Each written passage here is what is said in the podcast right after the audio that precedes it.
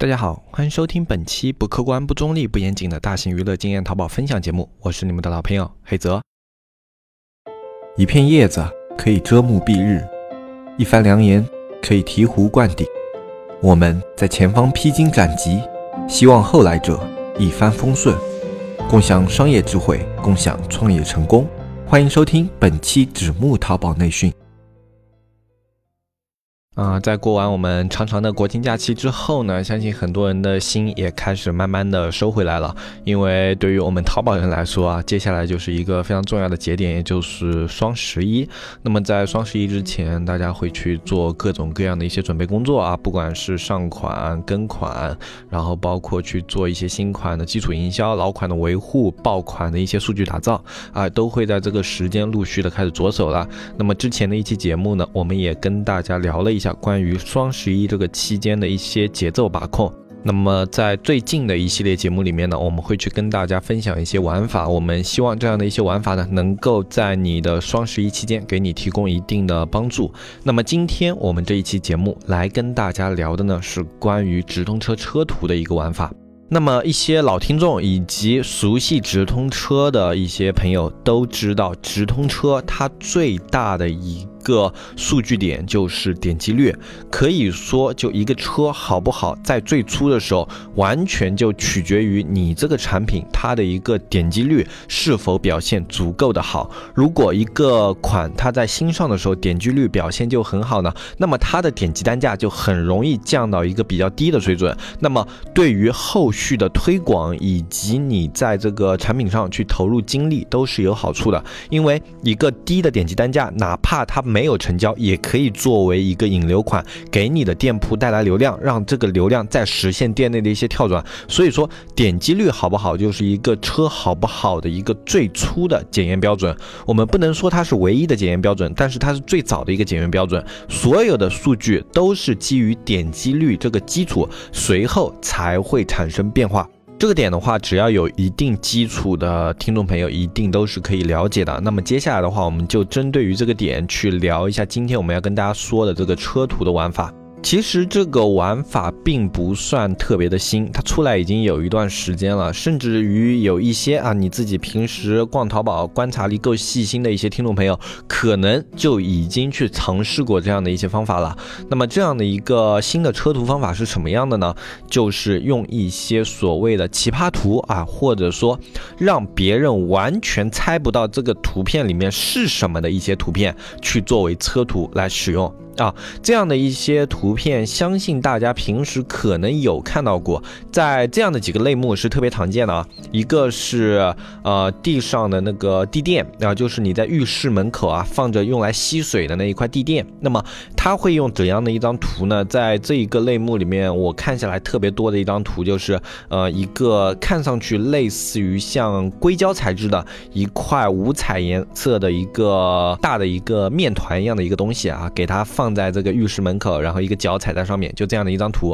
啊。为什么用这样的一张图呢？就是因为看到这张图的时候，你会觉得这是什么样的一个商品？我完全猜不出来。这个商品是什么样的？我也没有用过，以前也没有了解过。那么在好奇心的驱使下，你有大概率去点开这张图片，特别是在你要买一块地垫的时候，它边上再配一些文案，就是有了它是吧，十年不用换地垫啊，或者说有了它以后出了浴室脚再也不湿漉漉，就是类似于各种关于地垫的一些。重点文案再放在这张图上，它就特别特别的吸引人。然后你点进去以后，就会发现它实际上就是一块普通的地垫啊，可能就是呃一个呃硅胶啊，或者说一个枣泥这样的一个地垫的一个介绍啊，就是一块很普通的方形的一个地垫。它只不过车图用了一张特别吸引你的图片。那么你点进去看了以后呢，可能哎你是那种路过的，并不是特别想买的，你可能就退出去了。但是如果你是有一个买地垫需求的一个客户，那么你在看到那张图以后，你还是会好奇，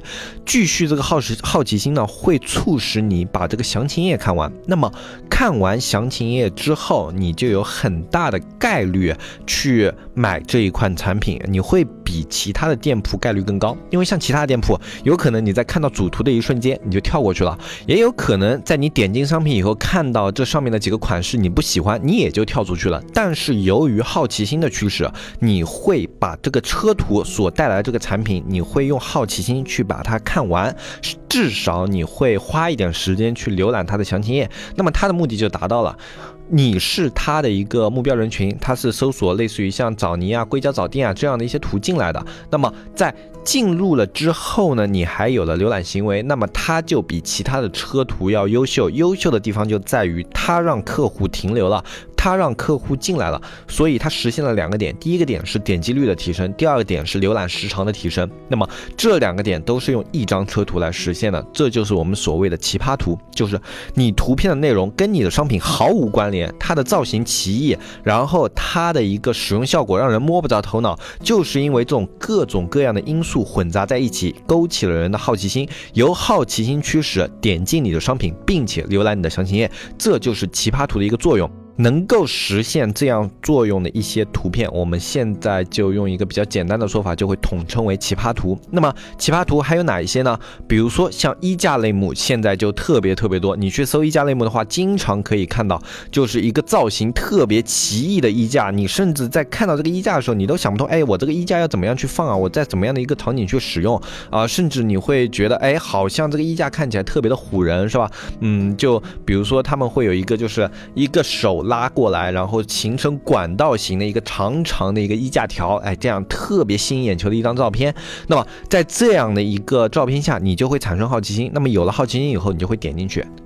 它所产生的作用，最后就是跟前面那个枣泥地垫啊那样的一个作用是一样的，一模一样的。好，那么我们是要怎么样去活用这些点呢？这些点目前来说还没有涉及到违规啊。就淘宝上面虽然有说过直通车要与图文相关，是吧？但是它。不妨碍你对于直通车图的一些美化和修饰，只要你做的不太过分呢，那么都是在美化和修饰的一些范围之内的啊。比如说你放一些美女图啊什么的，现在是肯定过不了审的，哪怕过审了，被淘宝发现侦测到了，也是有概率关小黑屋的。但是你用一些比较奇葩的图，或者说造型奇异的图片呢，它是不会涉及到这些点的。包括拖把有一些类目啊，他们甚至就是这个拖把的造型，可能用的比较诡异的那种啊，一个啊你。你可能没有看过的一个方形的一个拖把，然后下面的那个布的材质呢，呃，用了一些呃手法处理以后啊，看上去有一些发光啊或者反光的一些特效。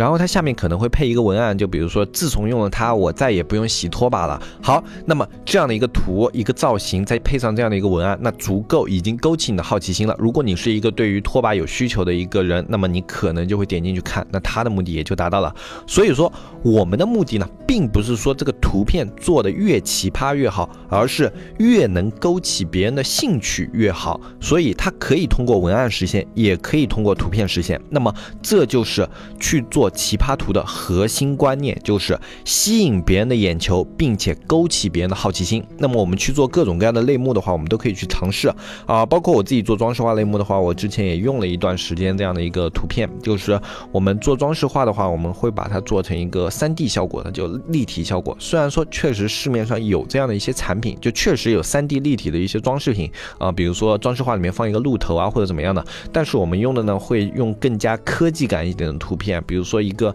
那种好像全息投影一样的那种效果的一张图，哎，我们放在前面，然后通过这样的一张图，我们去做直通车图做测试。确实，它的点击率是非常非常高的。但是呢，我们这个类目有一点特殊性啊，就进来以后，它还是看这个款式喜不喜欢，所以转化率呢依旧是偏低的，甚至会比往常的一些产品更低。因为我们吸引过来很多跟这个图片的目标人群不符的这些客户，就比如说我用了一张有全息感的科技感的一张直通车图，但是它吸引进来的客户呢，他可能哎就是因为单纯的想看看这个图。是什么样的，或者说，哎，他想要的就是一个具有特别高科技的科技感的一个产品，但是我们用的呢，可能是那种小清新的，或者说是那种比较文艺范儿的那种图片啊，真正的在售卖的就是这样的一些图，那么他不喜欢，就跳转出去了，所以流失率也特别特别高，所以在高点击率的一个情况下呢，根据你的商品不同，它的一个转化率是会不一样的。而且这样的一个方法呢，它是会有一个时间阶段性的，就好像比如说现在这个方法出来还没有多少时间啊，可能也就几个月。那么比如说再过几个月，或者说半年、一年的时候，所有人都对这样的一个方法烂熟于胸了，或者说所有人都已经免疫这样的一些营销手法了，那么他看到这样的方法，反而会有一些比较反感的一些情绪在里面。所以说这个方法可能就现在当下这样一个时间节点去用还不错，可能再过个几个月或者一年的话，它用起来就不是那么的好。而且我们虽然现在目前还没有涉及到淘宝违规，但是如果这个方法被滥用过多的话，可能也会导致淘宝对于这一块直通车图会进行管理。所以，想要尝试这一块方法的一些听众朋友呢，可能趁这一段时间去做一些尝试会好一些。如果再往后的话，我们就不能保证这个方法适不适用了。呃，这也是我我们去做很多淘宝的一些技巧类的一些节目的时候会聊的一个问题，就是我们分享的一些技巧都是当下使用的。如果你过一段时间，比如说你三个月后再听到我们这个节目的话，你想要去使用，你就要考虑一下现在的环境还适不适用于这样的一个方法。那么在今天的节目里呢，关于整体性的一些思路啊，一些方向性的一些东西都已经告诉大家了。就是你可以通过自己的一个商品，你可以去考虑一下怎么样去啊做一些比较有创意的一些图片。啊，我这边可以举几个例子，比如说你是一个做打印机的，你比如说可以在那个打印机下面去做一个特别长的一个那个打印页，可能这个打印页看起来有二十几米，然后上面写一个啊一键打印啊什么的，就是再也不用愁啊。或者配一个办公室打印体验的全新升级，类似于这样的一个文案，然后去吸引别人的眼球啊。那也有可能你是一个做五金用具的，你可以用一个建模软件去建一个其实市面上不太存在的一个五金产品啊，就是你可能自己这个想出来的，或者说你只能说是概念中的一个五金产品，你就建模给它建出来，你不需要做出来是吧？然后你把这样的一个五金产品作为车图，然后说有了它是吧？呃，所有的五金工具都不需要了，就你然。然后你的产品可能是一个多功能的五金套具，是吧？那么你这个车图目的就是去吸引别人的眼球。嗯，其实实际上呢，就是不管你是什么类目啊，你去开动一下脑筋的话，总会想出一些不同的。可能有人觉得，哎，服装类目特别难，是吧？那么包括服装类目的话，我现在观察到有一些车图就是会用画的，就他们用纯手绘，比如说做汉服的，他们会手绘一些汉服的一些图片，或者说干脆就跟它里面的衣服没关系，我就找一张汉服的一些手绘的插图放在。这里啊，可以带人，可以不带人，反正就放在那里。那么，因为你手绘的话，一般这种质感就会让人觉得，哎，我没法猜出来这是怎样的一件衣服。那么他就会点进去看一下，然后点进去以后呢，再在内页里面去呈现这个汉服的一个详情。这也是勾起别人好奇心的一种方法啊。实际上，这样的一个方法，不管你是做什么类目的，你只要思路开拓一点的话，都还是能想到的。不过呢，使用这样的一个方法，最重要的一点就是，它仅限于去提升你的。点击率啊，这一点大家是一定要注意的。它就像我们以前去做呃黑车的前期的那种做法一样，我们把点击率提上去，把 PPC 降下来，然后降下来之后，你要用这些流量去做什么？比如说去跳转转化，或者说想要用这样的一些流量让他们看到你的大促信息，那么你就要在页面内去体现你这样的一些信息，让这些跳转进来的一些客户呢，他们能捕捉到你。你想给他提供的那些信息，可以是大促信息，可以是你的一些爆款的打造，也可以是店内的一些跳转，也可以是啊，你就是想要把这个款打爆，然后你把详情页做的特别好，特别具有吸引力啊，特别的有卖点，对吧？那么。不管是哪一种，你自己的目的一定要清晰，千万不要为了去提高点击率、降低 PPC 而去做这样的事情，因为你仅做提高点击率、降低 PPC 的事情是没有意义的。虽然我们尝试下来呢，它确实有效，对吧？它确实能提高点击率，但是我之前也说了，它的转化率过低了，以至于这样的品它。最终是肯定无法打造成爆款的，而且它对于点击率的提升也是有局限性的，因为它现在淘宝的直通车环境很难提升到跟以前黑车那样的一个级别，哪怕它的点击率高，也仅仅是比正常的车图高出一倍多一点。所以不要把这样的方法想得太过神，我们可以用这样的方法去实现一些目的，但是不要为了用这样的方法而去用这样的方法，那就显得太功利而且没有目的性了。我们做淘宝的时候，不管去做任何的操作，在操作之前。一定要想好自己操作的最终的目的。今天的节目呢，就跟大家分享到这里啊，这是一个关于实操方面的一些小的技巧。那么这一段时间呢，我们还会总结一些可能大家用得到的一些小技巧以及一些运营方法，会在这段时间去进行更新。那么如果你感兴趣的话，可以关注我们这一系列的更新节目。那么我是黑泽，我们下期节目再见，拜拜拜拜拜。